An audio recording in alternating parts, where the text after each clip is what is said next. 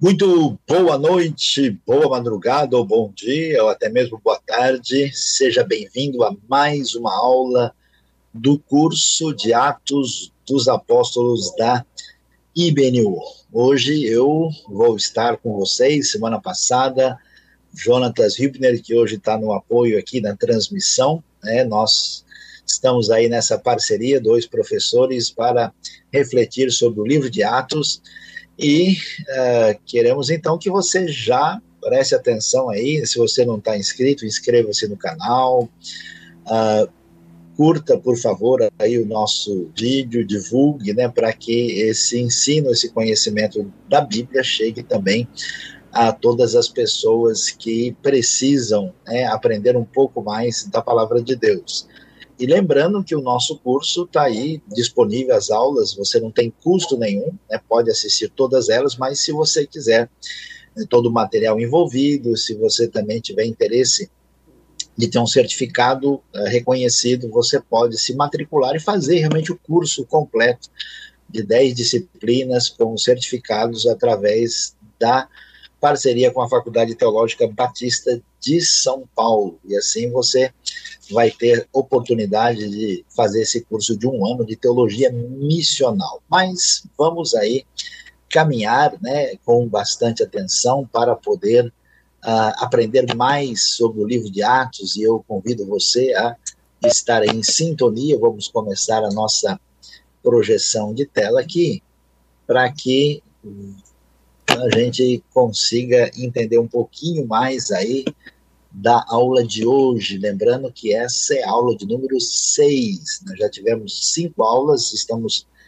uh, chegando aqui a Atos capítulo 17, né? E então temos ainda mais duas aulas até o final do curso. Lembrando que a partir do mês de abril temos novos cursos da IBNU para abençoar a sua vida de todos que querem aprender mais sobre a palavra de Deus e o ministério cristão e também conhecer mais de teologia. Então vamos lá, né? Nós vamos lembrando aí, o professor Jonatas falou bastante na aula passada sobre o início das viagens missionárias de Paulo. Você vai se lembrar da igreja de Antioquia, né? A primeira viagem missionária destacada lá no capítulo 13 e 14, depois vimos o Concílio de Jerusalém, no capítulo 15, e então a segunda viagem toma lugar, né, e aí vamos então ver uh, o que acontece a partir do capítulo 17. Lembrando que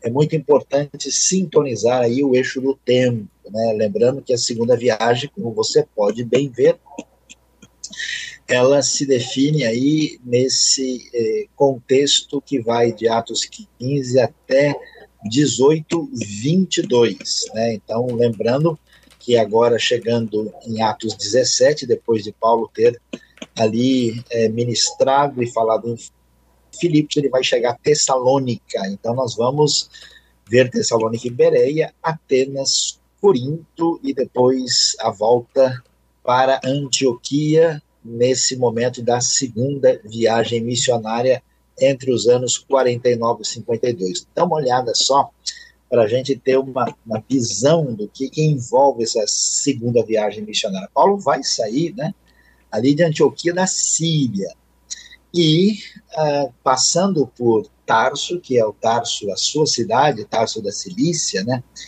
por Derbe, Listra, Icono, depois em Antioquia da Pisídia, né, veja que é outra Antioquia que fica lá na região da Anatólia, né? E vai chegar a Troade, pertinho da famosa Troia, né? E depois ele atravessa ali a, a, ali a pequeno pedaço de mar ali do mar Egeu, né? Chegando a Neápolis, atual Cavala, e pegando a via Ignácia vai chegar Filipos, né? Que merece um destaque especial, né? vai passar por Anfípolis e Apolônia para chegar em Tessalônica e depois Bereia, Atenas, Corinto, Sencreia, vai para Éfeso, Cesareia e finalmente Jerusalém, para assim a gente poder ver tudo que é visitado nessa segunda viagem. Aí você pode lembrar a estrada que ainda tem trechos muito conservados dois mil anos depois, né? Então, interessante a gente ver como é que as viagens podiam acontecer nesse cenário, né? Ah, e ela tinha 1.120 quilômetros eh, de comprimento, né?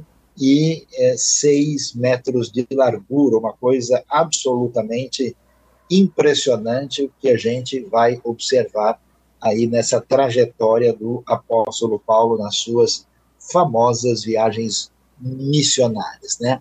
E aí é, a gente pode é, olhar com atenção né, a sequência do que o texto vai nos apresentar no livro de Atos. Aí é, vamos ver, né, para a gente poder ter uma ideia, né, isso em termos de, de, de mapa de viagem missionária, tá vendo?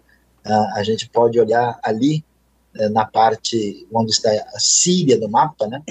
A gente pode observar Antioquia, olha a, a trajetória de Paulo, né? Subindo ali por toda a região é, que atravessa, né?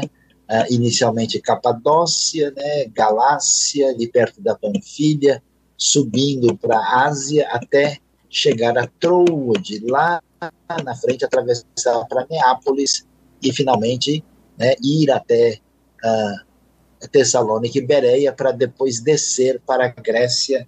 É, veja que é uma viagem respeitável, uma viagem difícil, né, com, uh, apesar de ser um momento muito adequado no Império Romano para que se faça isso, sem grandes conflitos, com muitas estradas boas, estamos aqui no primeiro século com muita limitação, né? E Paulo, então, vai fazer essa viagem extraordinária, dirigido pelo Espírito Santo, para fazer a obra de Deus, de anunciar a chegada da salvação aos povos. Aí você pode ver uma foto atual de Tessalônica, né, que é um lugar muito bonito, hoje é a segunda cidade da Grécia, né, uma região é, junto ao mar, uma cidade extraordinária, de uma vista muito bonita, e temos aí um pouco de uh, ruínas antigas, né, essa torre é bem posterior, não tem nada a ver com a época do Novo Testamento, mas a gente pode ter uma ideia, né, Atos capítulo 17, o que é que nós encontramos no texto? O texto vai nos mostrar o seguinte, né, que tendo passado por Anfípolis e Apolônia, chegaram a Tessalônica, né, onde havia uma sinagoga judaica. Segundo seu costume, Paulo foi à sinagoga por três sábados. Discutiu com eles com base nas escrituras, explicando e provando que o Cristo deveria sofrer e ressuscitar dentre os mortos, e dizia: Este Jesus que lhes proclamo é o Cristo. Então você vê a, a, a definição geográfica, né, lembrando é, que Paulo Silas vão estar é, presentes nessa segunda viagem missionária, então você tem a exatidão geográfica, né? E, e observe que Paulo vai ficar pouco tempo em Tessalônica, vai ter toda uma confusão, Observe bem que ele vai para a sinagoga judaica, porque os judeus estão aguardando o Messias, né? E ele passa três sábados, quer dizer, menos de um mês, né? E então ele vai é, proclamar a chegada do reino do Messias, mas as coisas não dão muito bem. Forma-se uma igreja em Tessalônica, predominantemente gentílica, e logo em seguida Paulo vai seguir viagem. Isso é destacado um pouco mais abaixo, no verso de número 10 em diante. Logo que anoiteceu, os irmãos enviaram Paulo e Silas para Bereia. Chegando ali, eles foram, olha lá, a sinagoga judaica, sempre usando o método de anunciar primeiro aos que estão preparados para a mensagem. Estratégia paulina. Os berianos eram mais nobres do que os tessalonicenses, pois receberam a mensagem com grande interesse, examinando todos os dias as escrituras para ver se tudo era assim mesmo. Então veja que os da sinagoga de Bereia, né, eles vão olhar, porque Paulo, quando anuncia o evangelho para os judeus, ele vai fazer o quê? Ele vai dizer, está escrito ah, nos profetas, a gente vê o que ah, o Tanar, né, a Bíblia hebraica está nos dizendo, na lei, nos salmos, nos profetas, especialmente nos profetas, aquilo que está escrito. E os bereanos vão avaliar tudo isso no cuidado e no detalhe. E creram muitos, olha que coisa, dentre os judeus, bem como dentre os gregos. Então, em Bereia, é interessante, né, apesar de não termos uma carta aos bereanos, temos uma boa nova comunidade de discípulos de Jesus ali, e uma coisa que Lucas enfatiza, um bom número de mulheres de elevada posição e não poucos homens. Lucas enfatiza muito as mulheres como é, é, atraídas pelo evangelho. E interessante, mulheres muitas vezes de elevada posição, mulheres que não tinham uh, um, um, contexto muito adequado né, em relação à sua função e papel, nem no mundo pagão greco-romano e nem no judaísmo rabínico, e que são muito é, importantes na expansão do evangelho, como nós vimos agora né, em Filipos, por exemplo. A primeira pessoa convertida é exatamente a imigrante Lídia. Né? Então, o destaque aqui vai para uh, Tessalônica e Bereia. E aqui você tem um restinho né, de ruína que não é exatamente da época de Paulo, do primeiro século, mas é próximo, né? A ruína é, de, um, de algo da época romana, com um pequeno uh, teatro ali, Uh, em Tessalônica nós não temos muitas ruínas explícitas é, mais antigas, como por exemplo vamos encontrar em outros sítios. As ruínas de Filipos, por exemplo, são grandiosas. Temos coisas extraordinárias em Corinto, mas Tessalônica muito pouco. Mas o texto bíblico vai é, mostrar para nós o que, que acontece. Calculando com atenção, tudo indica uh, que nós estamos aqui num contexto de sair né, do fim de 49, do ano 49, até a primavera do ano 50. Uh, ah, isso, né, lembrando que é, nós temos aqui né, esse contexto né, de Tessalônica, é, que aparece aí nesse, nesse ambiente, nesse momento da história.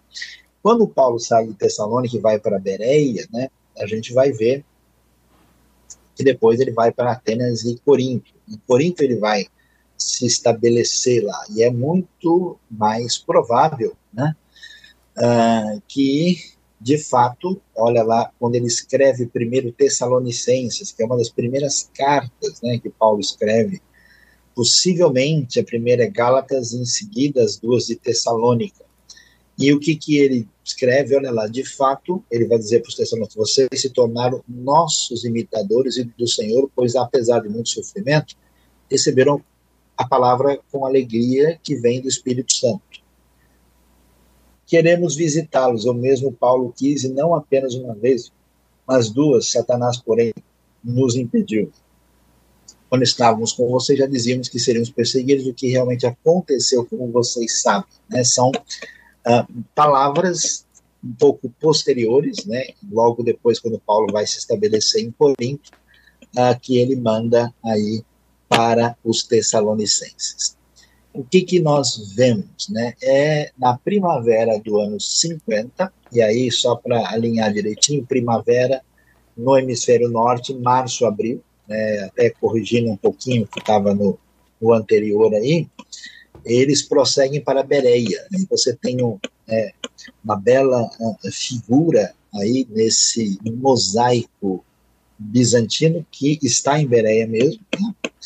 e lá vai nascer uma pequena comunidade cristã. E o que, que acontece? É interessante. Paulo, na verdade, tem interesse é, de viajar para Roma pelo mapa na Via Ignácia, se Paulo segue reto, né, e ele vai para a região ali, hoje, perto, chegando onde está a Albânia hoje. Aliás, temos gente da Albânia em sintonia com a gente na nossa aula também, né?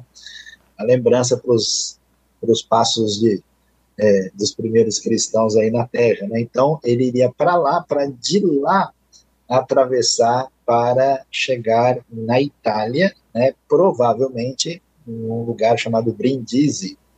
Mas ele não faz isso. Né? Ele vai ter um desvio e vai em direção ao sul da Grécia. Por isso ele pega esse caminho, né? Aí e vai descer uh, em função de uma circunstância nova aí no começo do ano 50. Ele queria continuar a viagem em direção a Roma.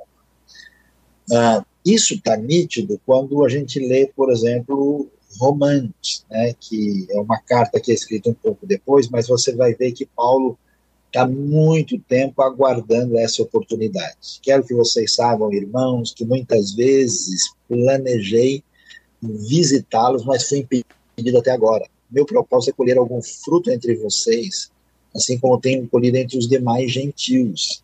Por isso estou disposto a pregar o evangelho também a vocês que estão. Quer dizer, Roma é tipo os confins da terra. Roma é o centro do império. Roma é fundamental para a proclamação da fé em Jesus. Por isso Paulo quer chegar lá. Mas ele não conseguiu. E a gente vai ver que ele não consegue por quê? Porque no ano 49, como a gente vai ver, né, uh, houve uma, um decreto lá do imperador Cláudio proibindo os judeus de estarem em Roma. Isso foi apresentado na obra do Suetônio, diz que as agitações por causa de um tal de Cresto, muito possivelmente ligado ao cristianismo primitivo nascente, é, que é a razão por que Paulo não pode ir para lá. Por isso ele vai receber, por exemplo, né, Priscila e Áquila que vão chegar de Roma, e também uh, ele então vai mudar o caminho e vai descer para o sul. Olha o que diz aí Romanos 15. Por isso, é por isso que muitas vezes fui impedido de chegar até vocês, mas agora não, não havendo nessas regiões nenhum lugar em que precise trabalhar, e visto que há muitos anos nessa vê planejo fazê-lo quando for à Espanha. Finalzinho de Romanos, Paulo diz isso, com a sua intenção, né, e a própria tradição, vai dizer, temos gente aí também que está sintonizado com a gente lá da Espanha diretamente, Paulo muito possivelmente esteve mesmo na Espanha ainda que não registrado no trajeto de Atos propriamente dito. E o que, que vai acontecer? Nesse é, momento da primavera do ano 50, março, abril, Paulo então vai chegar, né, saindo da área mais ao norte da Macedônia, na região lá onde está Tessalônica e Bereia, ele vai descer para Atenas. E olha lá o que acontece em Atenas. Atenas é a grande cidade da cultura, terra dos filósofos, um lugar especial, a cidade mais assim emblemática da Grécia antiga. E o texto vai dizer o seguinte: então o levaram a uma reunião do Areópago, onde lhe perguntaram Podemos saber que novo ensino é esse que você está anunciando? Você está nos apresentando algumas ideias estranhas e queremos saber o que elas significam. Todos os atenienses e estrangeiros que ali viviam não se preocupavam com outra coisa senão falar ouvir as últimas novidades. Parece o pessoal dos nossos dias, né? Então Paulo levantou-se na reunião do Areópago e disse: Atenienses, vejo que em todos os aspectos vocês são muito religiosos, pois andando pela cidade observei cuidadosamente seus objetos de culto e encontrei até um altar com essa inscrição ao Deus desconhecido. Ora, o que vocês adoram, apesar de não conhecer, eu lhes anuncio. É interessante demais, né? Paulo vai anunciar no Areópago, aí você pode ver uma foto recente, né, tirada da parte mais elevada, essa rocha ali que você vê no centro da foto, onde tem algumas pessoas ali em cima, é exatamente a mistura do Ares com Pagos, né, que é a colina de Marte, o lugar de Atenas, exatamente onde Paulo esteve. Inclusive, ali embaixo tem uma placa assim extraordinária escrita no grego neotestamentário, né, com o texto da visita de Paulo em Atenas, que aparece no capítulo uh, ah, 17. Né? Então, ah, nós podemos aí ver, né, ah, especificamente o lugar onde Paulo vai ter uma nova abordagem falando, né, para os atenienses. O que é que a gente vai ver? É interessante e muito importante para a gente entender como anunciar o evangelho. Paulo, quando vai falar com os atenienses, ele muda completamente a maneira de pregar quando nós comparamos quando Paulo fala na sinagoga. Ele não vai abrir o profeta Isaías, ele não vai fazer explicações messiânicas, ele vai trabalhar com o Deus da criação e da história. O que, que ele diz para os atenienses? Que o Deus que fez o mundo e tudo o que nele há é o Senhor dos céus e da terra, e não habita em santuários feitos por mãos humanas, uma coisa meio difícil dos atenienses ouvirem. Ele não é servido por mãos de homens como se necessitasse de algo, porque ele mesmo dá a todos a vida, o fôlego e as demais coisas. De um só ele fez todos os povos para que povoassem toda a terra, só que ele já incluiu, né, os gregos e os atenienses ligados a esse Deus único revelado a Israel para que povoassem toda a terra, tendo determinados os tempos anteriormente estabelecidos e os lugares exatos em que deveriam habitar. Deus fez isso para que os homens o buscassem, talvez tateando pudessem encontrar, embora não esteja longe de cada um de nós. E aí é interessante, pois nele vivemos, nos movemos e existimos, como disseram alguns dos poetas de vocês, também somos descendência dele. É muito curioso como Paulo que anuncia o evangelho a partir dos profetas e anuncia o Messias, quando vai falar com os atenienses, mostra que Deus é o Deus que criou tudo, que sustenta tudo, que é o Deus da história, que é o responsável pela existência, inclusive, dos gregos e dos atenienses.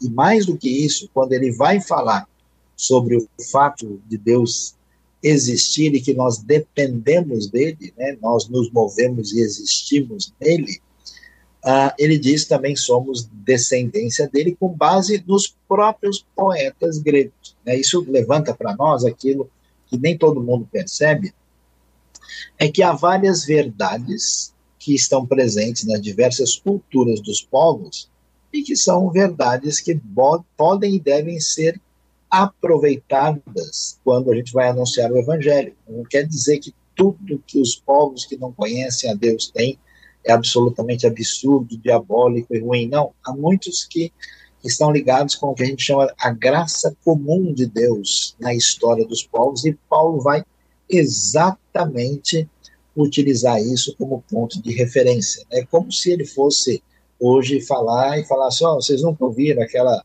poesia do Manuel Bandeira, vocês não conhecem aquela canção do Vinícius de Moraes, né, para anunciar a mensagem do Evangelho.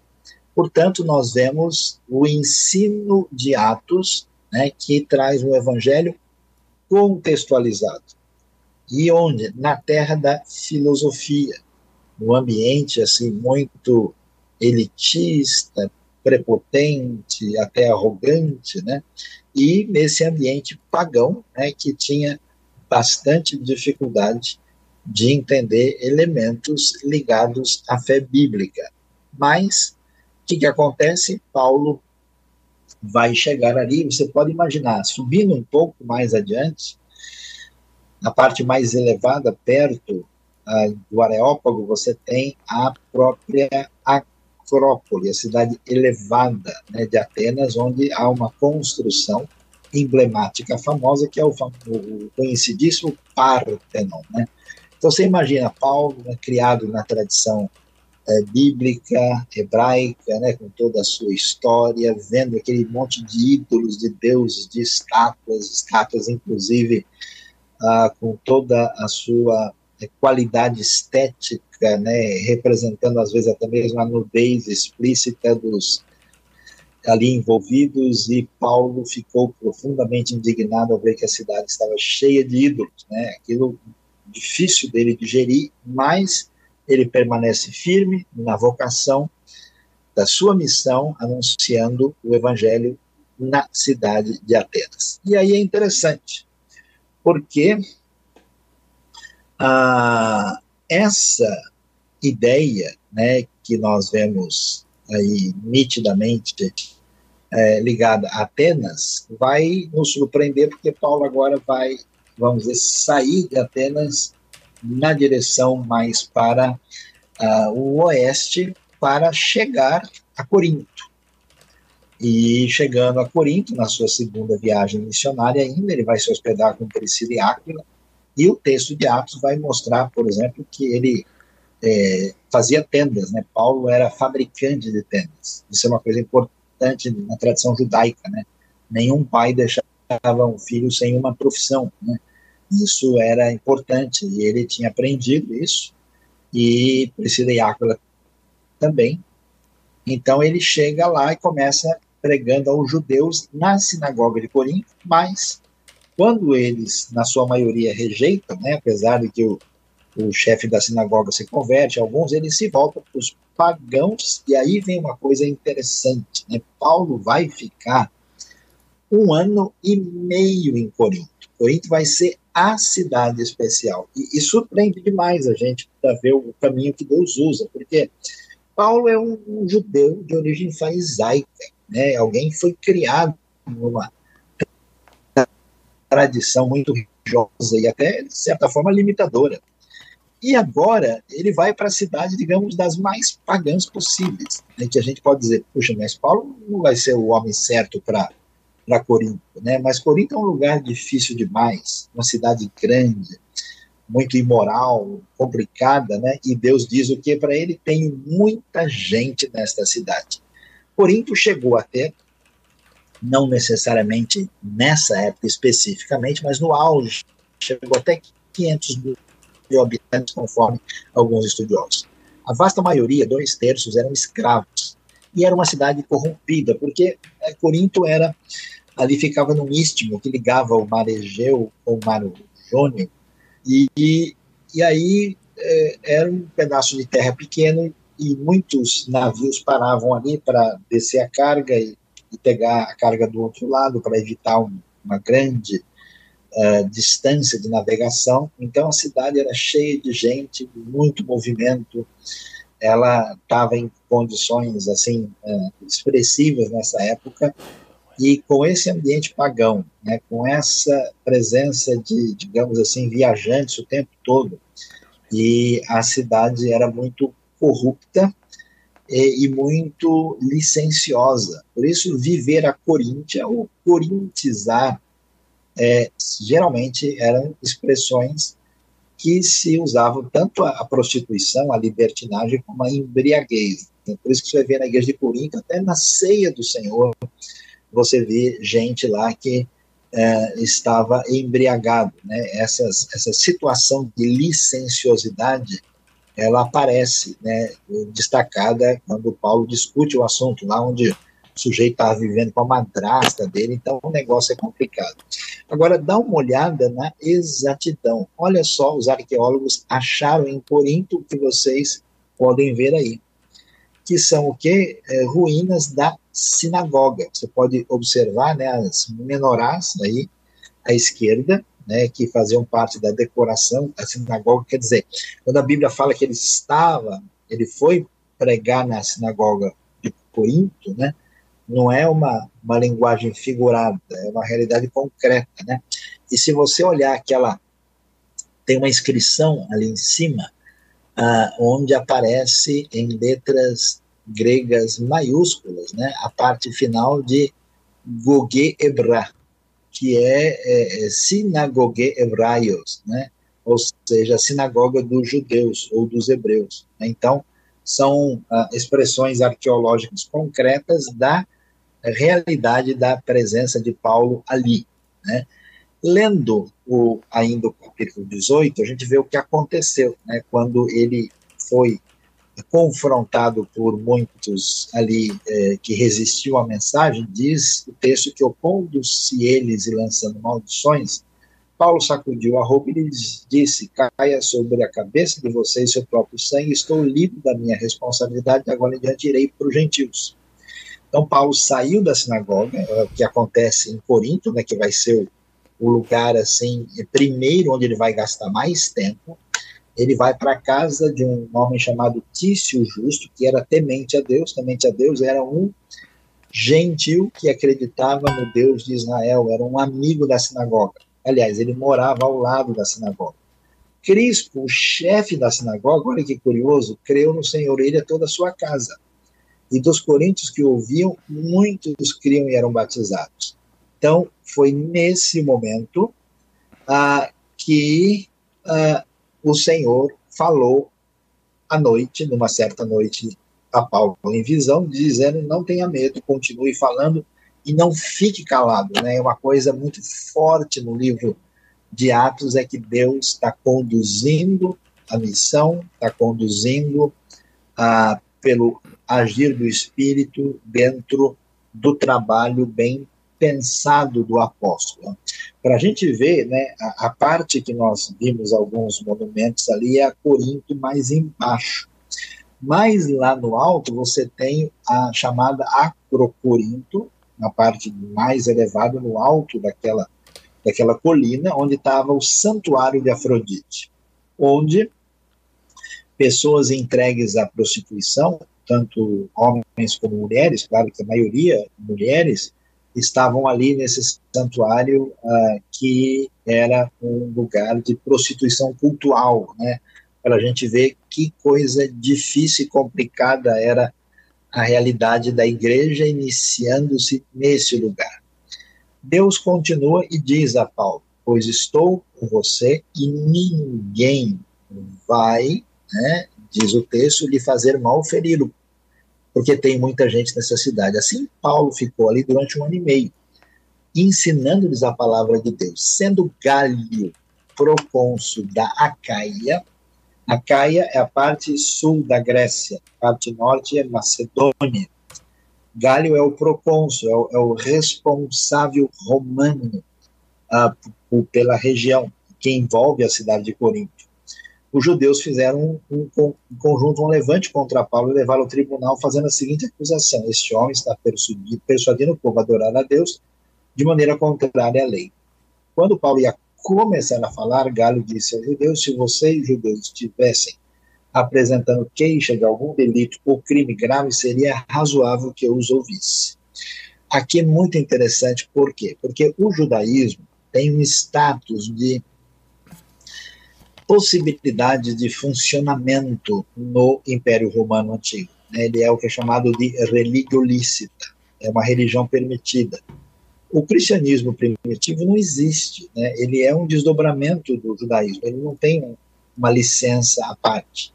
Então, toda vez que Paulo tem conflito com esses judeus, especialmente de formação farisaica, né, uma parte deles crê, outra não crê, é, eles chegam e fazem uma acusação diante dos romanos: olha, esse pessoal está causando problema, eles estão criando dificuldades.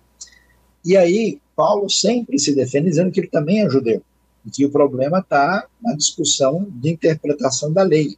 Os romanos não querem saber dessas coisas. E por isso que quando Galho, que é o procônsul, aliás, é uma pessoa muito importante para o nosso conhecimento aqui, quando ele vai ouvir a acusação e Paulo vai falar, Galo diz: Olha, escuta, eu não vim aqui para discutir teologia. Se vocês têm os livros de vocês com as crenças de vocês, façam o favor de resolver aí. E eu só estou aqui para julgar algum delito ou crime grave. Aí sim. E ele então se recusa a ouvir. Olha só que coisa interessante.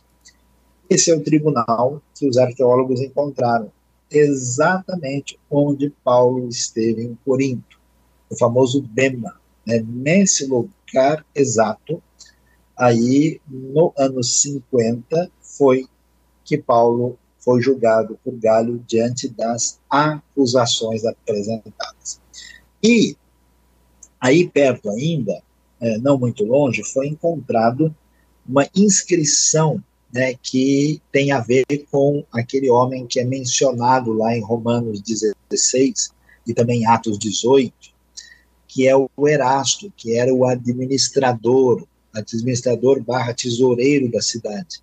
A inscrição diz que ele é, ajudou né, aí a, a, financiar esse pavimento, e o nome dele aparece em letras latinas, né, e é uma inscrição especialmente importante do ponto de vista histórico e arqueológico.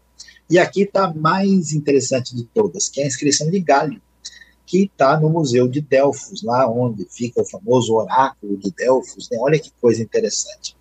Esse Galho foi procônsul da Caia, e a gente sabe que ele foi procônsul exatamente nessa época do ano 50. Ele esteve lá do ano 50 até o ano 51. Então, hoje, não há dúvida de que Paulo encontrou Galho em Corinto exatamente nessa época, seguramente no ano 50. Por que, que isso é tão importante? Porque por causa desse documento oficial do Império Romano, a gente consegue datar com bastante precisão e segurança as viagens de Paulo e a cronologia do Novo Testamento. Né? No Antigo Testamento você tem o famoso obelisco negro de Salmaneser III, e aqui nós temos a inscrição de Galho, que é tão importante para essa questão da datação. Paulo vai fazer grande diferença. Ele vai mudar né, a história uh, de Corinto. Nós temos lá duas cartas né, que vão ser escritas aos Coríntios, uma com 16 capítulos, outra com 13, que serão escritas posteriormente, né, mais é, especialmente em Éfeso, e mais depois Paulo vai sair, né, ele pegou o navio certamente em Sencreia, que é o porto pertinho, que é o porto é, de onde se saem os navios de quem estava vindo de Corinto, e ele vai finalmente chegar à cidade de Éfeso. E aí é interessante a gente observar o que acontece. Né? Paulo vai, no final da segunda viagem, aí, na sua uh, caminhada, nesse primeiro momento, ele dá uma passada rápida por Éfeso. Éfeso que é uma cidade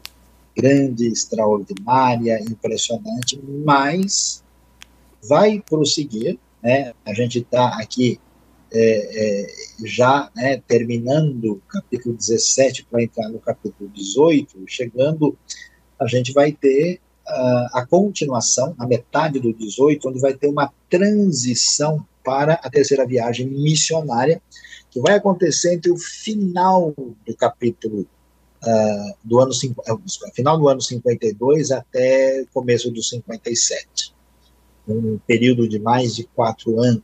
Né? Uh, então, isso você vê desde Atos 18, 23 até 20, verso 6. A base do trabalho de Paulo nessa viagem é Éfeso, onde ele vai morar por três anos. Paulo vai ficar na famosa escola de Tirano, né, onde ele vai evangelizar gente de todo mundo.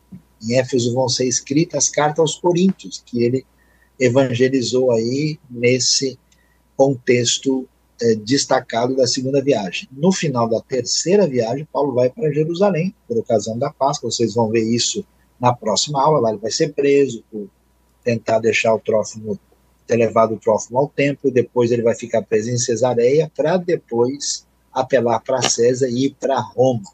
E aí você tem agora o mapa da terceira viagem. Veja que não é tão diferente da segunda. Né? A segunda viagem é motivada para voltar e fortalecer as igrejas que tinham sido fundadas na primeira viagem né, que aconteceu entre os anos 46 e 48, especialmente as igrejas ali da região licaônica, região da Galácia, né?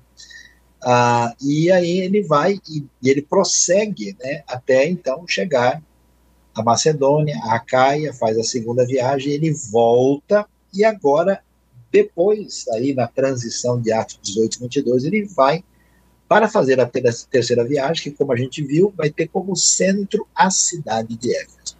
Olha o detalhe. Veja Atos 18, 23. Depois de passar algum tempo em Antioquia, qual Antioquia? Antioquia da Síria, da Igreja Mãe, que está destacado desde Atos 13. Paulo partiu dali e viajou por toda a região da Galácia e da Frígia, fortalecendo os discípulos. Então você mostra aí, nesse verso 23, essa transição, né, quando começa a terceira viagem. Olha o destaque, no 19.1. Enquanto Paulo estava em Corinto, Paulo atravessando as regiões altas, lugares mais elevados uh, em termos de relevo, chegou a Éfeso. Ali encontrou alguns discípulos. E ele vai se estabelecer em Éfeso por três anos. Depois desse período, quando ele vai embora de Éfeso vai passar pela Macedônia, passar pela Caia, e ele volta, ele vai encontrar a liderança da igreja de Éfeso na praia de Mileto, que é pertinho de Éfeso. E o que, que ele vai dizer para essa liderança? Por isso, vigiem, lembre-se que durante três anos jamais cessei de advertir cada um de vocês disso, noite e dia, com lágrimas. Ou seja, ele diz explicitamente que ele permaneceu com a igreja de Éfeso durante três anos, para a gente poder uh, ver direitinho como é que tudo isso se deu. E aí você pode ter uma visão agora uh, da viagens, né, da viagem de Paulo daí para frente, tá vendo? 18, 23 até final de 19, ele vai permanecer, vai viajar e vai chegar e vai permanecer em Éfeso. Aí é, você tem a despedida do seu ministério, quando ele sai né, de Éfeso, vai inclusive ajudar, né, ele vai lá para é, ajudar o pessoal lá, especialmente em Filipos, né, ele passa pela região da Macedônia, volta para Caia, vai passar por Corinto e, e depois, finalmente, ele vai retornar para Jerusalém. Né, e ele chega agora para a igreja de Jerusalém, dá o relatório que, que aconteceu nessa viagem, né? Inclusive, ele queria chegar em Jerusalém antes do Pentecoste, o texto vai ser claro nesse sentido, e aí ele vai comparecer perante o Sinédrio, com uma série de situações, vai ser preso, vai ficar lá em Cesareia, vai estar diante de Félix, Festo, Agripa, para depois fazer a viagem para Roma, que a gente vai ver nas nossas próximas aulas. E aí, interessante, quando ele chega em Éfeso, o que a gente vai ver? A retomada do assunto do Espírito Santo, que é o tema, um dos temas mais importantes em Atos. Lembre-se, nós vimos o Espírito Santo com o Pentecostes em Atos 2 que Pentecoste alcançando judeus, quando eles recebem o Espírito Santo, confirmando a profecia de Joel, capítulo 2. Depois, chega o Pentecoste dos samaritanos, que apareceu em Atos 8, como a gente viu, né, e que teve a ver com, inicialmente, a pregação de Filipe. Depois, Pedro e João vão para lá, samaritanos incluídos na Igreja de Cristo. E agora, no capítulo 10, nós vamos Cornélio, que é um gentil, né, aquele centurião uh, da corte, da corte chamada italiana. Pedro, mais uma vez, vai estar lá e eles também são incluídos. Mas surge mais um grupo diferente aqui, que vai estar exatamente em Éfeso, que aparece no começo do capítulo 19. Quem são eles? São aqueles doze discípulos que eram discípulos de João que nem tinham ouvido falar que havia uh, Espírito Santo. E Paulo vai encontrá-los, e aí o que, que você tem nesses discípulos? São gente ligado exclusivamente à antiga aliança. Eles nem estão sabendo de nada que aconteceu. E agora, quando eles entendem plenamente o Evangelho, eles, à semelhança dos outros, recebem também o Espírito para que haja essa relação de unidade completa na Igreja de Cristo, Pentecoste dos judeus, dos samaritanos, dos gentios e daqueles que estavam transicionando da antiga para a nova aliança de uma maneira peculiar. Isso acontece em Éfeso. Assim, a gente pode dar uma olhada né, nessa, nesse quadro aí das cidades. Olha lá, saindo de Antioquia, da Síria, passando por Tarso, Derbe, Listra, Icônio, Antioquia da Pisília, Laodiceia, destaque para Éfeso. passando depois por Pérgamo, Troade, Neápolis, Filipos, Tessalônica, Bereia, Atenas, Corinto. Aí o texto é detalhado, né? Fala de Assos, Mitilene, Mileto, Pátara, Tiro, Cesareia e finalmente Jerusalém, quando Paulo retorna aí para a terra de Israel, já que, vamos dizer assim, os outros apóstolos e a, a vamos dizer assim, a, a igreja né, inicial está em Jerusalém. E o que, que nós vemos em Éfeso? Éfeso é a segunda cidade mais importante, aí, cronologicamente, e na prática é a mais importante das viagens de Paulo. Por quê? Porque Éfeso é o lugar onde ele vai ficar mais de três anos. Aí você vê como Atos mostra que Paulo não viaja assim sem um enfoque definido. Cidades onde ele fica são cidades centrais, cidades bem povoadas. A partir de Éfeso se diz, por exemplo, que ele evangelizou né, todo o mundo, né, porque a cidade recebia gente de toda parte, tinha muita religião sincrética. Na ocasião, era a terceira maior cidade do império, tinha mais de 250 mil habitantes. O teatro de Éfeso é um negócio de louco. Né? Ah, cabe 25 mil pessoas, cabe hoje, inclusive, que ele está lá ainda, né? só não está do jeito que ele estava na época, mais tarde já, já nós vamos ver. Éfeso se tornou uma cidade importante porque as famílias aristocratas locais acabaram ganhando influência em Roma por meio de contatos com a classe que tinha uma ligação direta com o próprio Senado romano. Então, nós vamos ver que a estratégia do crescimento da igreja, marcando a segunda e terceira viagem missionária, envolve né, o foco na missão, envolve a ação do Espírito Santo, envolve a estratégia de agir e centralizar a missão em lugares promissores e estratégicos. Dá uma olhada nessa foto do teatro dele. Uma coisa impressionante.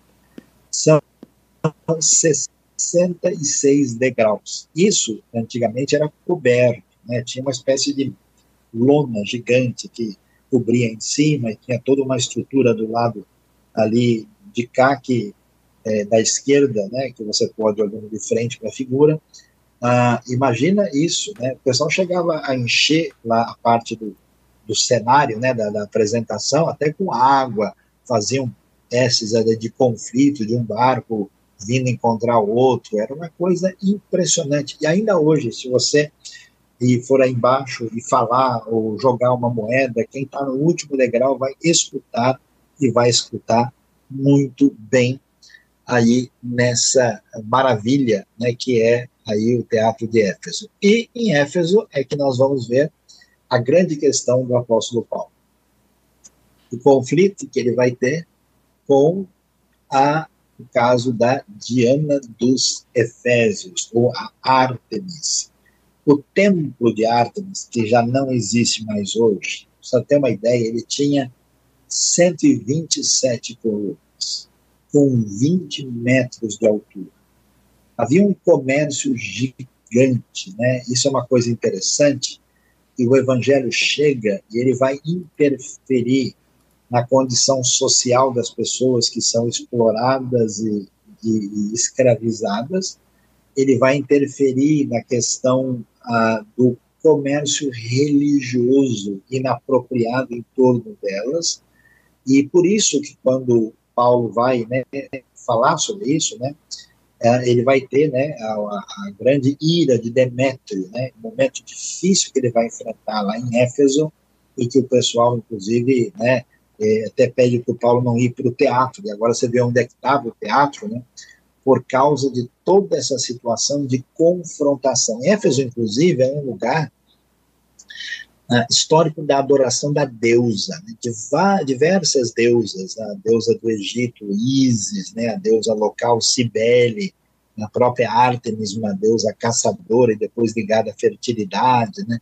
Temos ali um histórico, né, curioso nesse sentido, e que uh, a gente vai observar aí como um elemento que marca claramente a realidade né, que nós encontramos aqui uh, no contexto do livro de Atos para compreender toda essa situação que vamos é, encontrar.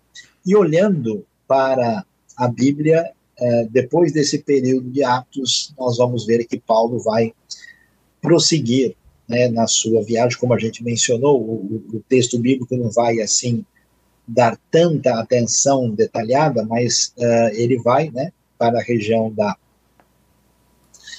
uh, Macedônia, né, para a Caia, e aí é muito interessante ver esse desfecho, vamos dizer assim, da despedida desse momento da terceira viagem, quando Paulo uh, vai é, encontrar né, a, liderança. É impressionante como Lucas dá detalhes muito significativos né, daquilo que Paulo está fazendo e em termos de especificações geográficas, né, impressionante demais como aparece detalhado, né, por onde ele passou, cada uma das localidades, ilhas pequenas mencionadas, né, e lembre-se que desde o final da, da, das, da, ali já da, no meio da segunda viagem, Atos 16, na transição do verso 8 para o verso 9, nós começamos a ver Lucas escrevendo usando a palavra nós, para dizer que ele entrou. Então, todo esse período que envolve a maior parte de Atos 16, Atos 17, 18, 19 e 20, Lucas está junto. E Lucas é testemunha disso, por isso que o livro de Atos é tão, digamos assim, fidedigno e exato né, na sua expressão do acompanhamento do que está acontecendo com o apóstolo Paulo. E vale a pena né, a gente observar que Paulo, então, vai estar nesse contexto assim muito uh, peculiar do desfecho da, das suas viagens no livro de Atos, uh, e lá nós vamos eh, ver, por exemplo, que o, o, capítulo 20 no começo diz que ele foi para Macedônia, né? Viajou encorajando, ficou três meses lá, né? E não conseguiu embarcar quando ele gostaria, né? E aí depois começa a sua navegação, ele passou é, por Filipos, né? Desde Filipos, depois da festa do, da, da Páscoa, né? E depois foi para Troade, e aí aconteceu aquele episódio que a gente conhece do Eutico, né, que ele ouviu o discurso de Paulo, caiu, morreu e Paulo o ressuscitou, né, e ele continua a viagem. E é interessante ver esse desfecho né, do capítulo 20 quando ele chega a Mileto. Mileto é perto de Éfeso, Mileto é porto, né? Éfeso foi, é, dependendo da época, está mais próximo ou mais distante do porto, mas aqui Mileto é, é o lugar.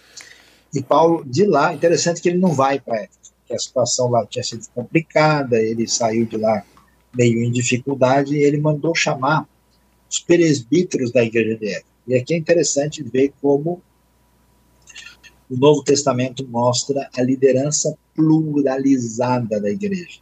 Não tinha, assim, na igreja um líder único, né? É, você tem um grupo de pessoas, esse a palavra presbítero, né, como a gente vai ver aqui em Atos 20 mesmo, né, ah, ela é, nesse momento da história, sinônimo de bispo e de pastor. Né? E ele então chama, e aí quando chega, ele dá, né, abre o coração, fala como é que ele serviu a Deus e como é que ele passou por tudo que ele passou, e ele sabe que vai enfrentar mais dificuldades, mas ele adverte essa igreja lá, dizendo para eles: olha, vocês devem saber, é bem curioso isso, né? Ah, que ah, vocês devem cuidar de vocês mesmos e do rebanho sobre o qual o Espírito Santo colocou vocês como bispos. Olha que coisa interessante, chamou os presbíteros, né, que deveriam ser bispos para pastorear a igreja de Deus. Então, a palavra bispo, episcopo, tem a ver com quem olha da parte de cima, tem a ideia de supervisão né, e tal. A palavra pastorear tem a ideia de cuidar, né? E a, a palavra é, presbítero também dá essa ideia de autoridade, quer dizer, aquilo que envolve liderança, aquilo que envolve ensino e aquilo que envolve cuidado, né? E aí ele avisa, ó, quando eu for embora, lobos ferozes penetrarão no meio de vocês, não pouparão o, o rebanho. Então ele faz isso e a despedida ali é muito bonita. Na praia, né? Ele está com a liderança, eles se abraçam, eles choram juntos, né? E termina esse momento, até porque Paulo diz que imaginava não mais poder vê-los uh, novamente. E aí você tem o desfecho né, desse capítulo 20, né, quando ele vai então uh, retornar para a terra de Israel, para chegar a Jerusalém. O objetivo dele é chegar antes do Pentecostes, e assim nós temos o desfecho desse contexto desses quatro capítulos. Lembrando lá, né, Paulo em Tessalônica, Bereia, e com uma atenção especial a Atenas e depois Corinto.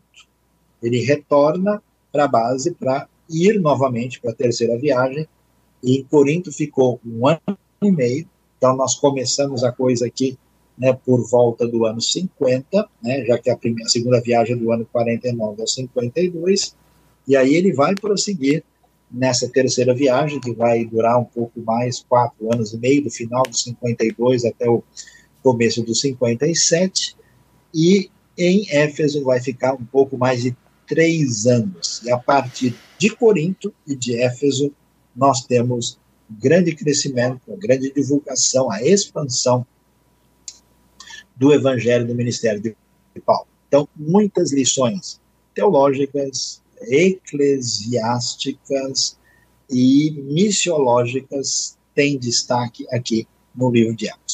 Mas já deu para a gente ter uma visão geral, e agora então nós vamos passar para uh, o próximo momento, né, uh, para uh, podermos abrir espaço para as perguntas que vocês ah, tenham aí para nos trazer e nos apresentar. Nosso amigo uh, Jonatas está aí já em sintonia conosco, pode nos auxiliar aí no processo. O Jonatas está Vamos sintonizado. Lá. Vamos lá. Vamos lá, não sei se temos uh, alguma Tem pergunta alguns. mais específicas Sim. que possam uh, devidamente aparecer aí. Uh, você mencionou a respeito da viagem de Paulo a Roma, quando ele diz que gostaria de ir à Espanha. A pergunta é se você sabe, saberia qual a provável região da Espanha que Paulo iria visitar. Olha, é um pouco uh, difícil a gente precisar isso, porque nós não temos nada muito definido, né? Com certeza, na costa oriental, costa leste da Espanha. Né? Uh, alguns estudiosos chegaram a sugerir que, vindo, uh, especialmente de Roma, Paulo poderia ter vindo em linha reta e chegado na região perto de Barcelona, lá na Catalunha, né? Hum. mas que teria descido mais abaixo, não muito longe de Cádiz e de Córdoba, naquela parte, digamos assim, que seria o sudeste do litoral espanhol no Mediterrâneo, seria a localidade assim mais, digamos, considerada, né, ah, que Paulo poderia ter de fato chegado lá. Mas isso isso aconteceu porque o que acontece é o seguinte: nós estamos falando das viagens de Paulo descritas em Atos, né? Quando termina Atos, aí nós vamos ter um, um outro contexto, né, que é uma possível quarta viagem, que acontece depois de Atos e que explica para a gente muito das, das cartas pastorais, primeira e segunda Timóteo e Tito, que acontece depois. Que a cronologia de Atos termina no ano 62. Né, e Paulo ainda vai fazer muita coisa antes dele finalmente ser preso durante o reinado de Nero e ser executado né, lá em Roma. Então, nesse período que ele teria conseguido ir à Espanha, né, conforme se apresenta, se, se sugere, mas sem uma, vamos dizer, uma concreta comprovação disso. Aí a pergunta acho que é da Maria Clara, né, que está lá na Espanha, né, e está em sintonia com a gente. Vamos é, lá. Tem uma outra pergunta a respeito do, do local onde o apóstolo Paulo é, poderia ter estado, né, no Ilírico, como você mencionou, se ele faria isso quando ele estava nessa viagem que passou por Tessalônica e Bereia, né? É muito provável, é muito provável que sim, né? Apesar de que, uh, uh, é, bom, é, o, o Ilírico é a parte, digamos assim, quando a gente está nos Balcãs, né? É a parte mais ocidental para cá, onde a gente pode pegar ali uma parte da Macedônia, é, a Macedônia antiga, né, a parte da Grécia ali subir para onde a gente tem ali a Albânia e depois é, vão chegando os outros países ali, né. Uh, só que assim parece, né, que é, isso pode ter sido uma coisa um pouquinho posterior, porque se ele passou no Ilírico aí, foi muito rapidamente, porque a descrição de Atos, né, que ele está em Tessalônica, vai para Bereia e depois pega a estrada para o sul, né? Ele não vai é, gastar muito tempo aí de jeito nenhum, conforme a descrição que nós encontramos. Tem uma pergunta aqui falando a respeito de Atos 1:8, né? Quando fala que é, da pregação do Evangelho em Jerusalém, toda a Judéia até os confins da terra. Aí diz: o professor nos apresenta Roma como confins da terra. É, essa visão da época tem ligação com Atos 1:8? Ah, seguramente sim, porque o que, que a gente precisa entender? Né? O, o evangelho, quando surge, isso não está muito claro para a gente, assim, porque a gente não, não percebe né, assim de imediato, mas é um evangelho dentro do Império Romano. Ah, não há condições de alguém, por exemplo, do norte da África, descer para as regiões, vamos dizer, mais ao sul, pegando o deserto do Saara. Não tem isso. Não há como ir para as regiões eslavas, que não eram ainda dominadas por Roma, né? Por exemplo, eh, depois ainda Roma vai dominar a Dácia, né? As regiões germânicas também são inacessíveis e no lado vamos dizer, mais desafiador, no lado oriental, estava o Império Parto, né, que era exatamente o, o, o, império de origem persa que ficava do lado de lá. Ah, e o que, que acontece? Por isso você vai ver em Atos que o evangelho só cresce para o ocidente. Ele sai, né? Ele vem para Anatólia, que é a atual Turquia, ele chega na Grécia, ele vai para Roma e ele se estende nessa direção. Nesse sentido, né?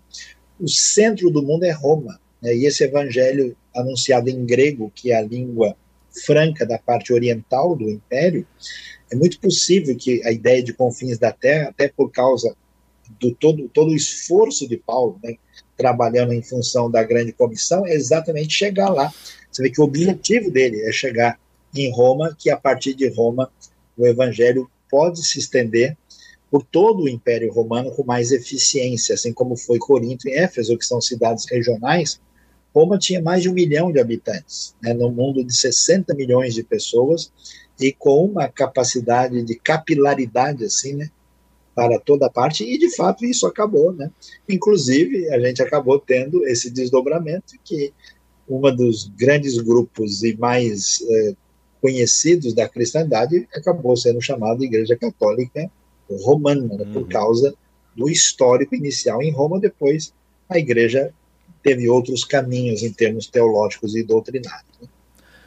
Uma pergunta a respeito do discurso de Paulo em Atenas, é, se esse discurso ele é o como é que eu posso dizer assim, é a apresentação do evangelho como ponto principal e superior da sua teologia e de toda a compreensão da sua teologia judaica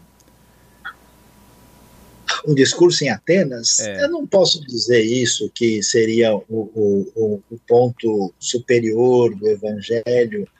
É, o enfoque de Atenas é, é um enfoque contextual. Né? Paulo vai falar muito isso, que ele é, se fez de tudo para com todos. Né? Uhum. Né? Então, assim, o interessante é que Paulo é cidadão romano.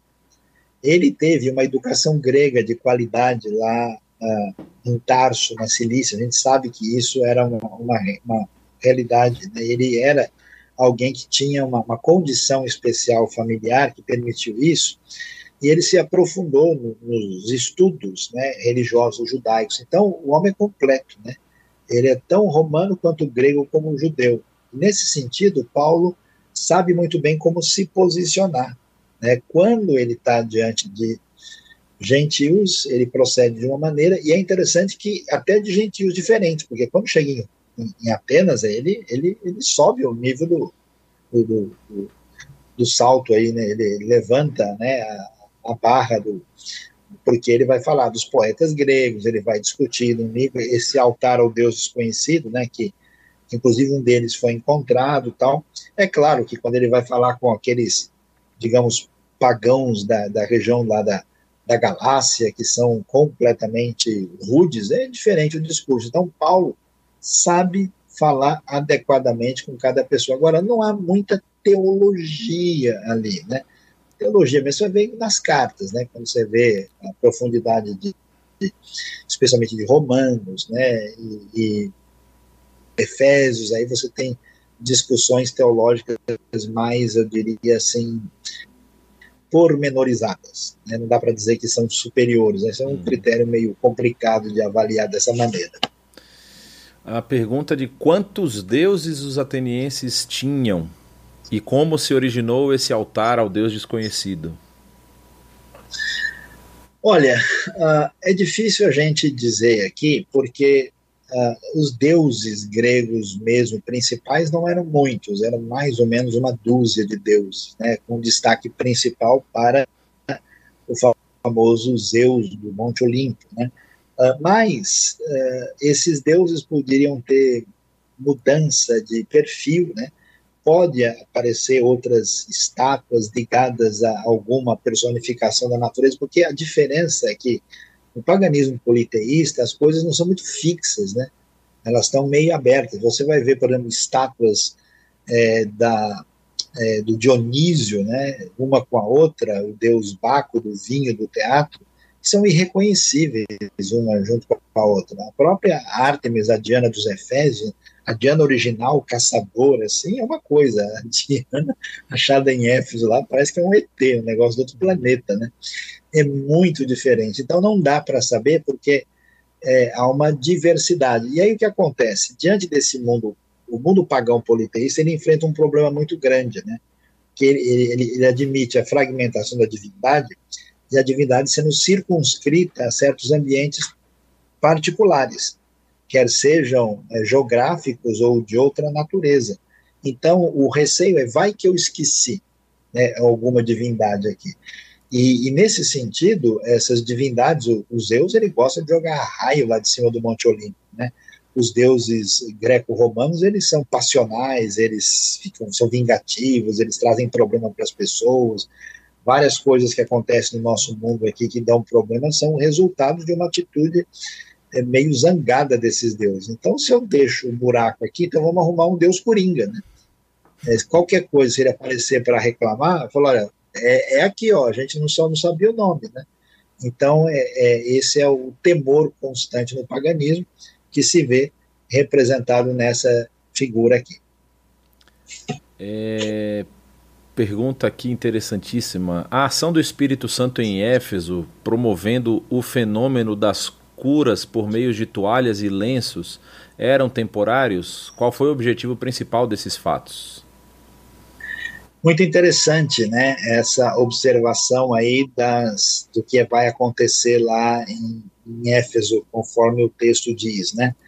Ah, de fato, é, o que, que aparece aí? Esse texto é muito parecido com o texto que fala da, da sombra de Pedro né, uhum. bastante semelhante. Na teologia da cura do Novo Testamento, nós temos um, um, elemento que, que merece uma atenção bastante peculiar. Né? Ah, é, é o fato de que a cura ela acontece e tantas vezes isso se define é, pelo fato de a pessoa poder expressar a sua fé de maneira concreta. Você vai ver isso na própria atitude daquilo que acontece com a, o próprio Jesus, né? ah, quando nós eh, vamos ver que Jesus, por exemplo, vai lá e manda o indivíduo colocar ah, lodo, né, misturar saliva, ele põe saliva no olho do indivíduo e manda misturar e depois mistura com, com, com barro, né, e faz, um, faz uma espécie de lama ali, né, e ah, ele depois vai se lavar. Jesus manda a pessoa se levantar, Jesus dá ordens que é, mostram esse elemento importante da pessoa demonstrar sua fé de maneira concreta. Isso é curioso, por exemplo, no caso né, da mulher que tinha aquele fluxo hemorrágico. Você lembra que ela toca no manto de Jesus. E, diferentemente do, do paganismo místico, que acredita que um objeto tem energia em si, você vê que o manto de Jesus não cura ninguém. Tanto é que tem um monte de gente às vezes e fala, como assim quem me tocou? Está todo mundo empurrando o senhor aqui, que história é essa? Né? Aí ele diz, eu senti que de mim saiu poder, ou virtude, né? exocia. Ah, então, é, isso é um sinal concreto de fé. Quando você lê em Atos 19 que Deus fazia milagres no meio de Paulo, veja bem o detalhe do texto no verso 12 de modo que até lenços e aventais que Paulo usava eram levados e colocados sobre os enfermos. Paulo não promoveu isso. Ele não disse: olha, pessoal, aqui está o lenço da fé. As hum. pessoas, numa atitude de fé, crendo, assim como a mulher creu que se ela tocasse a veste de Jesus ela seria curada, numa expressão concreta, porque o texto enfatiza que Deus fazia milagres extraordinários, e usando Paulo para isso. E quando eles fizeram isso, eles eram curados de suas doenças e os espíritos malignos saíam. Então, assim, a fé, ela tem a ver com a expressão concreta, peculiar da pessoa na manifestação da sua expectativa que envolvia a cura divina. Foi por isso que fizeram a mesma coisa com, com a sombra de Pedro. Pedro não falou, olha, pessoal, hoje às três da tarde, eu vou ficar lá e todos são convocados. Nós temos o culto da sombra de Pedro. Não havia isso, isso surgia. Mesmo a unção com óleo de Tiago 5. Você já viu como é que está escrito lá? Não diz que eles deveriam promover a cura, diz que se alguém está doente, essa pessoa chame os presbíteros da igreja. Então, uma das coisas muito importantes na vida espiritual na vida é se a pessoa, de fato, tem interesse, tem fé e busca e vai atrás.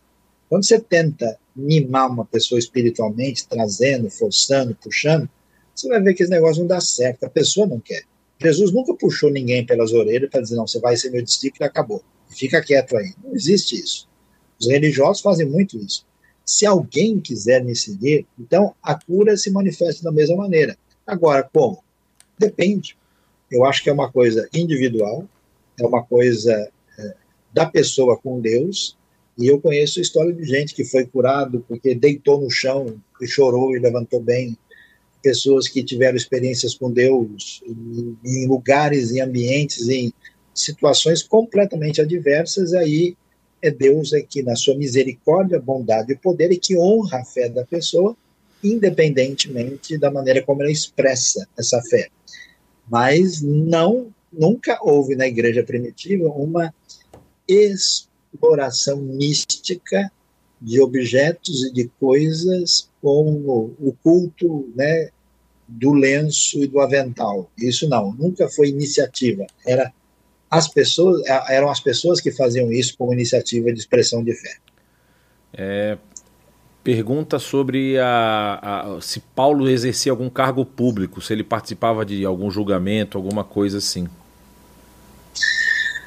Olha, uh, nós não temos nenhum tipo de informação muito precisa sobre isso.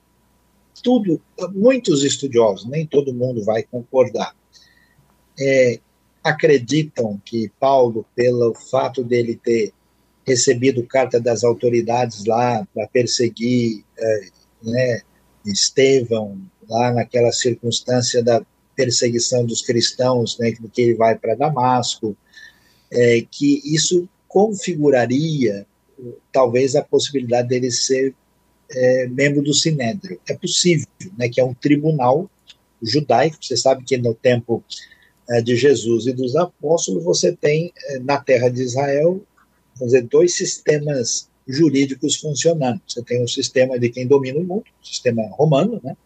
E você tem o sistema judaico. O sistema judaico ele ele está ligado àquilo que envolve a, vida religiosa. Por exemplo, Jesus não é condenado judaicamente, Jesus é condenado romanamente, né? Por isso, ah, ele acaba é, sendo crucificado. Na judaica seria tipo Estevão, um apedrejamento. Então, quando alguém cometia alguma blasfêmia, um crime sério, os romanos falavam: os judeus têm as coisas deles aí, as coisas religiosas, a gente não vai se meter nisso. Então vocês façam. Agora, se fizesse um crime civil, né, algo que tinha a ver com o Estado romano, aí a coisa. O problema que acontece com Jesus é isso: ele é entregue a Pilatos. Né? E aí ele vai ter o julgamento, na verdade, romano. E, nesse sentido, não há nenhum sinal de que Paulo teve qualquer envolvimento com o mundo romano. É, a única coisa que é diferente é que ele é cidadão. Como cidadão, ele tem algumas regalias da lei. Né? Então, não pode ser, por exemplo, quando ele ah, leva surra lá em Filipos, em Atos 16, como carcereiro, e o pessoal chega lá e fala: oh, vamos liberar. E fala: ah, ah, você já viu meu documento aqui? Eu sou cidadão romano, agora você bateu e vai soltando assim? Não, não, não. Né? Então, uh, nesse sentido, sim, mas ele não tem né, cargo nenhum, ele não, não exerceu qualquer atividade assim. Uh, alguns cogitam, por exemplo, se Paulo foi parte do Sinédrio, é muito difícil admitir que ele fizesse parte sem ser casado. Porque o, o judeu entende que uh, uma, uma prioridade especial no casamento e nos filhos, né? E então, como pode, né? Então, alguns acham que ou Paulo ficou viúvo muito logo, por alguma razão, né? ou que a mulher né, é, o teria abandonado né, por causa da sua fé em Cristo Jesus e ele teria, então, vivido em dificuldades aí e que isso talvez pudesse ser o famoso espinho na carne. Mas são apenas conjecturas, né? a gente não tem uma comprovação definitiva.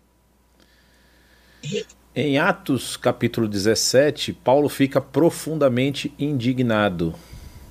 Como conciliar isso com Efésios 4:31, em que ele diz para nos livrar da ira e da indignação?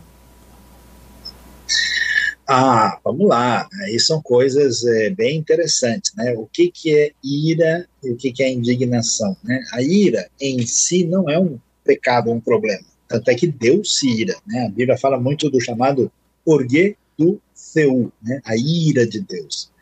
Aliás, nós devemos ficar irados. A Bíblia diz que nós devemos, por exemplo, detestar, odiar o mal. Quando você vê né, uma pessoa tremendamente perversa fazendo uma injustiça e você não se revolta com isso, quando Jesus chega lá no templo e vê o pessoal explorando quem vinha de longe para adorar Deus, cobrando caro, Jesus pega um chicote lá e fica bravo. Né? Ele vai dizer: olha, vocês fizeram da casa do meu pai um antro de bandidos. Né?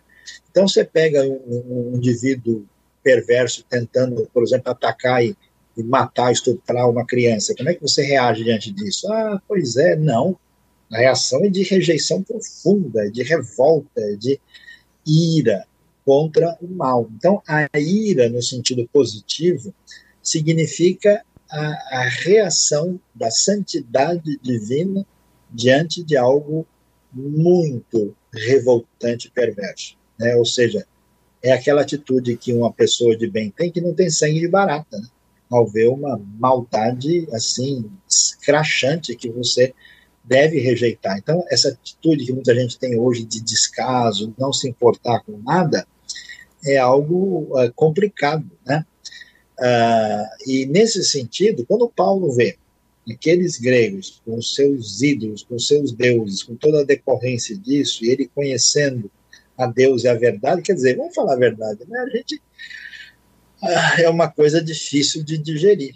Né? É, eu, por exemplo, já estive em vários lugares do mundo onde a gente vê que o sofrimento de muitas populações está ligado, uh, vamos dizer, à sua sua falta de conhecimento e de luz. Né? Quando você vê a pessoa é, envolvida nisso. Eu sei que há regiões do mundo, por exemplo, que as pessoas falavam o seguinte: olha, ah, você está com AIDS, você está com doença venérea, então você tem que sair com cinco virgens, porque aí você vai é, finalmente ser curado, né? Porque um determinado uh, religioso tinha dito isso para a pessoa. Você imagina uma loucura de uma coisa dessa? Então, Paulo vendo essas coisas, ele se revolta. Agora, a ira pecaminosa é outra coisa. É a ira egocêntrica. Né? Quando eu fico com raiva de alguém porque eu tenho inveja da pessoa, porque de alguma maneira a pessoa me incomodou, né? É, então, é, é, a ira nesse contexto está muito ligada à discórdia, à falta de perdão, a problemas de relacionamento. Então, o que, que diz o texto? Vocês até vão se irar, mas não pequem, não deixe que isso vire revolta e ressentimento. E aí, a gente tem que fazer o teste na nossa vida, né? As pessoas que nos prejudicaram, nos fizeram mal, você, tendo oportunidade, você prejudica a pessoa? Ou você é, é capaz de devolver o mal com o bem? Como é que você reage? Então, esse é o teste. É bem diferente uma coisa da outra. Em Atos capítulo 18, Galho demonstrou um certo desprezo pelas questões judaicas. Teria sido por causa da expulsão dos judeus de Roma? Muito provável que não.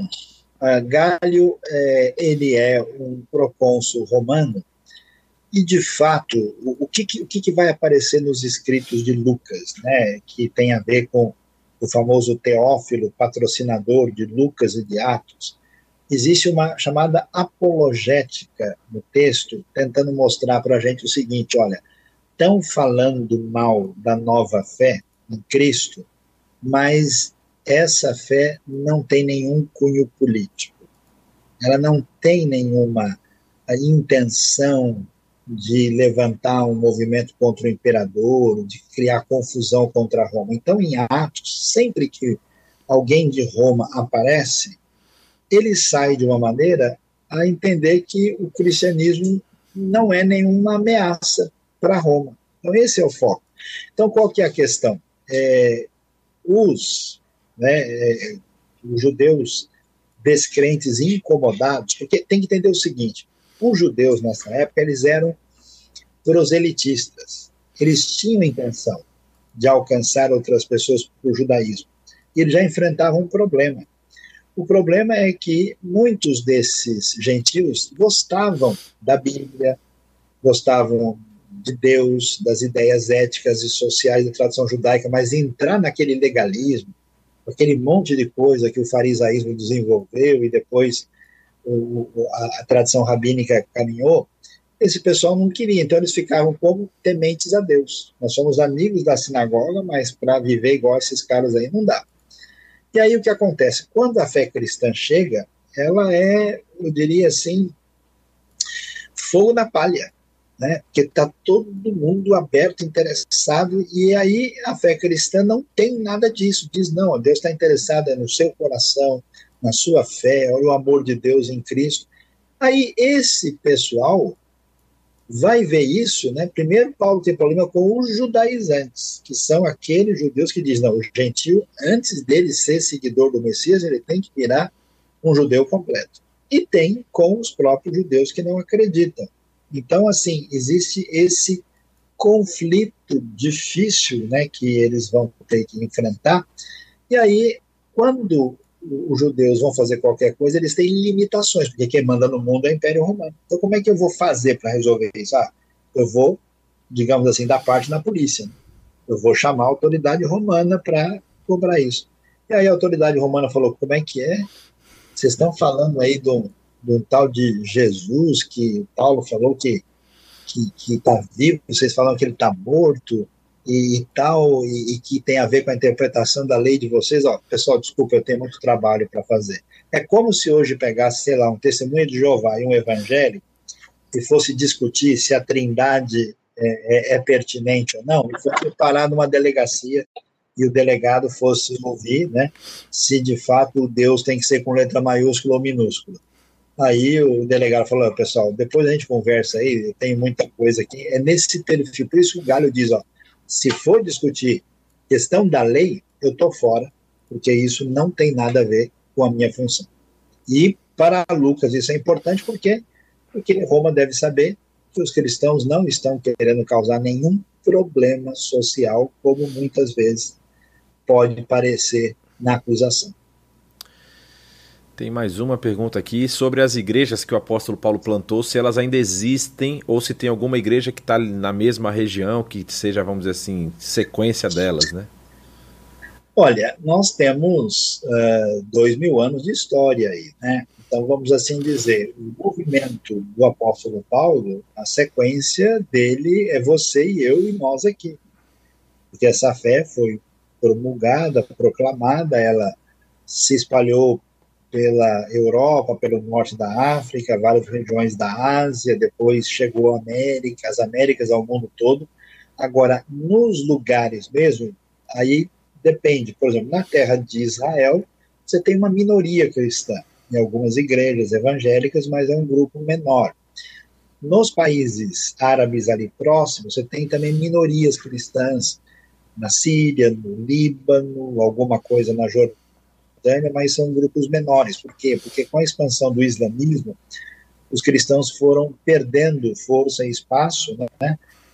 mas tem pouquíssimo evangélico, tem gente de outras tradições que a gente não conhece muito, especialmente da igreja ortodoxa, né? e às vezes ortodoxa uh, de falar aramaica, mais acima tem os ortodoxos armênios, né? e os ortodoxos gregos, a, a região onde Paulo tanto trabalhou, é, hoje é principalmente a Turquia, porque é um país islamizado, o número de cristãos é muito pequeno, trocou a população, aquele povo, vamos dizer, de perfil greco-romano, hoje a maioria é o povo turco, né, que habita ali. Aí na Grécia, na Itália, você tem uma tradição cristã, católica e ortodoxa, com minorias evangélicas, mas assim, as coisas específicas, uma continuação da mesma igreja, você tem um lugar, você tem a lembrança, mas até porque, para você saber, né, a igreja primitiva não tinha templo, né?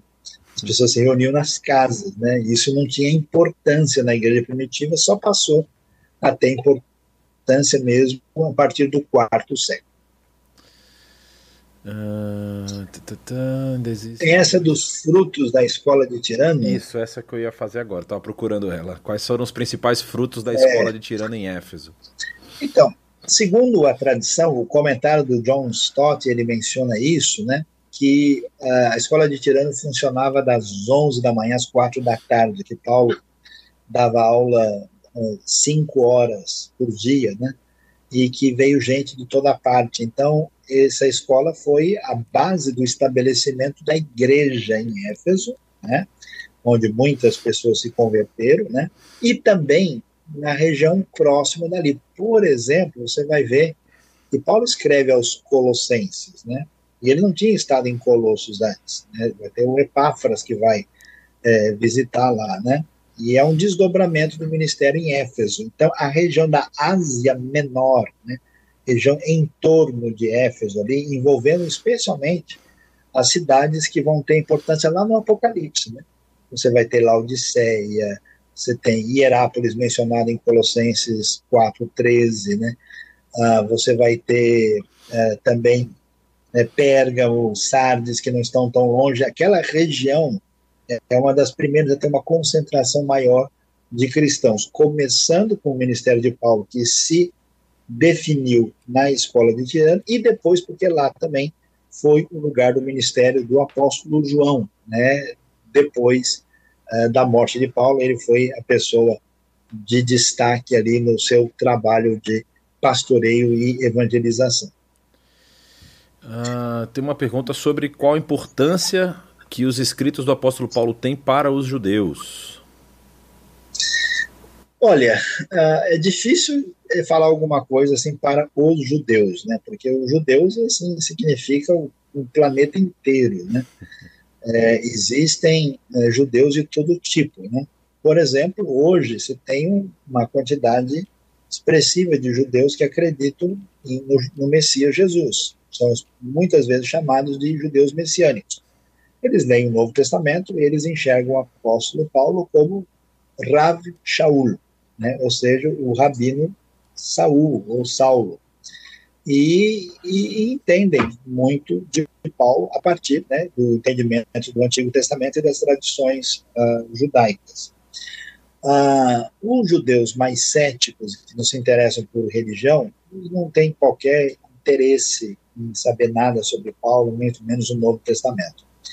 E alguns judeus de convicção mais ligada ao judaísmo rabínico, eles têm uma visão muito negativa de Paulo. Eles entendem o seguinte: olha, falou em Jesus, nos evangelhos, até tem muita coisa que a gente vai gostar e vai aceitar. Mas eles entendem que o cristianismo primitivo é quase que uma criação do apóstolo Paulo porque a ideia de que Jesus é divino, desdobramento assim do que a gente chama de uma cristologia mais detalhada acontece em grande parte nos escritos de Paulo. Então eles, eles tendem, a, olha uma coisa curiosa, tendem a ter mais rejeição uh, de Paulo do que pelo próprio Jesus, que alguns consideram um rabino mal entendido na época, mas Paulo, com toda a sua construção teológica, os judeus de perfil mais ligado à tradição rabínica não têm é, nenhum sinal de concordância com as ideias paulinas, não. Por favor, quais, é, quais estratégias, quais algumas estratégias podemos estabelecer hoje para propagar o evangelho? Eu acho que baseado aí no que a gente viu no Atos capítulo 17, né, a estratégia paulina lá para apresentar então, o evangelho aos a, a estratégia que a gente tem que usar Primeiro, é uma estratégia é, que esteja ligada com a nossa conexão com Deus. Né? Você vai ver que no Novo Testamento, em Atos, as pessoas estavam buscando a Deus e eram dirigidas pelo Espírito. Né? Não dá para a gente achar que a coisa é só da nossa cabeça. Às vezes Deus mesmo abre caminhos e isso está muito ligado à direção do Espírito. A outra coisa é que a gente precisa pensar num ambiente onde um número maior de pessoas possam ser alcançadas. É isso que Paulo faz. Né? Ele vai focalizar em Corinto em Éfeso. Então, muitas pessoas hoje na igreja, eles não, não pensam em termos de eficiência. Ah, se ele faz o culto e quem quiser ver, veio, tá bom. Mas não deve ser assim. Então, a igreja precisa estar presente de todas as maneiras que ela puder em termos de comunicação não pode se comunicar mais com a sociedade numa revista, num jornal, na rádio, na televisão, agora pela internet, né? Temos os diversos canais tentando alcançar o maior número de pessoas com a mensagem do Evangelho, né? E, e Paulo, veja, ele ficou limitado, né? Ele ficou preso uma boa parte do seu ministério e ele não deixou de escrever cartas e, e discipulou, pregou e ensinou à distância. Né? Veja que isso não impediu. Né? E outra coisa é saber anunciar o evangelho verdadeiro, não comprometer o evangelho. Tem muitas pessoas hoje que falam em nome de Deus e de Cristo, mas Bíblia e mensagem de Deus mesmo não tem. Conheço muita gente bem contextualizada, mas não sabemos o que, que eles estão falando, se isso é o evangelho ou não. E segundo, e finalmente, né, a importância da contextualização. Eu não tenho como é, trazer qualquer benefício para alguém que tem dúvidas sobre Deus se eu estiver respondendo a pergunta errada, se eu não estiver comunicando adequadamente, se eu não souber. Então, veja que Paulo consegue a, ah, a, é, fazer a coisa adequadamente quando ele trata né, de gregos, quando ele fala com judeus e até com gentios diferentes. Então, essa contextualização, que tem muito a ver com o que o próprio Senhor fez né, na sua encarnação, aproximando-se de nós, é muito importante e valioso. A IBNU está muito envolvida em diversos projetos missionários e humanitários no mundo todo, e a gente chega perto a gente vê né, que o que está funcionando lá na Ásia, em países diferentes, não é igual que funciona na África e não é igual que funciona na Europa, né? e nem aqui no Brasil, em outros lugares. Tem lugar em que você tem uma população com pano de fundo místico, acreditando em magia, em feitiçaria, outro lugar, pano de fundo islâmico, outro é, é, é secular, né? é cético, é ateu, tem outras perguntas, né? Outro lugar é, é, vem de um pano de fundo de outras religiões, né? Então, quer dizer, A gente precisa ter abordagem adequada para o grupo de pessoas que a gente quer alcançar. E é isso que o livro de Atos nos ensina. Amém, Saião. Por aqui as perguntas acabaram. Amém. Bom, queremos agradecer a sua participação com a gente aí. Obrigado, Jonatas, que é o nosso professor também, que está nos dando um apoio técnico aí. Você não se esqueça aí de se inscrever no canal se você não está inscrito, de né, apertar o sininho, de multiplicar, de essa aula continua gravada, ela pode ser vista depois, você pode passar para outra pessoa, ela mesmo que não tenha visto ao vivo, e se você tiver interesse, inscreva-se lá na Faculdade Teológica para ter é, isso como matéria de um curso aberto, livre, que a Teológica vai dar certificado e um material a mais para aqueles que assim desejarem. Muito obrigado, boa noite, bom descanso e que Deus nos abençoe aí em sintonia com o aprendizado que temos no livro de Atos. Boa noite a todos.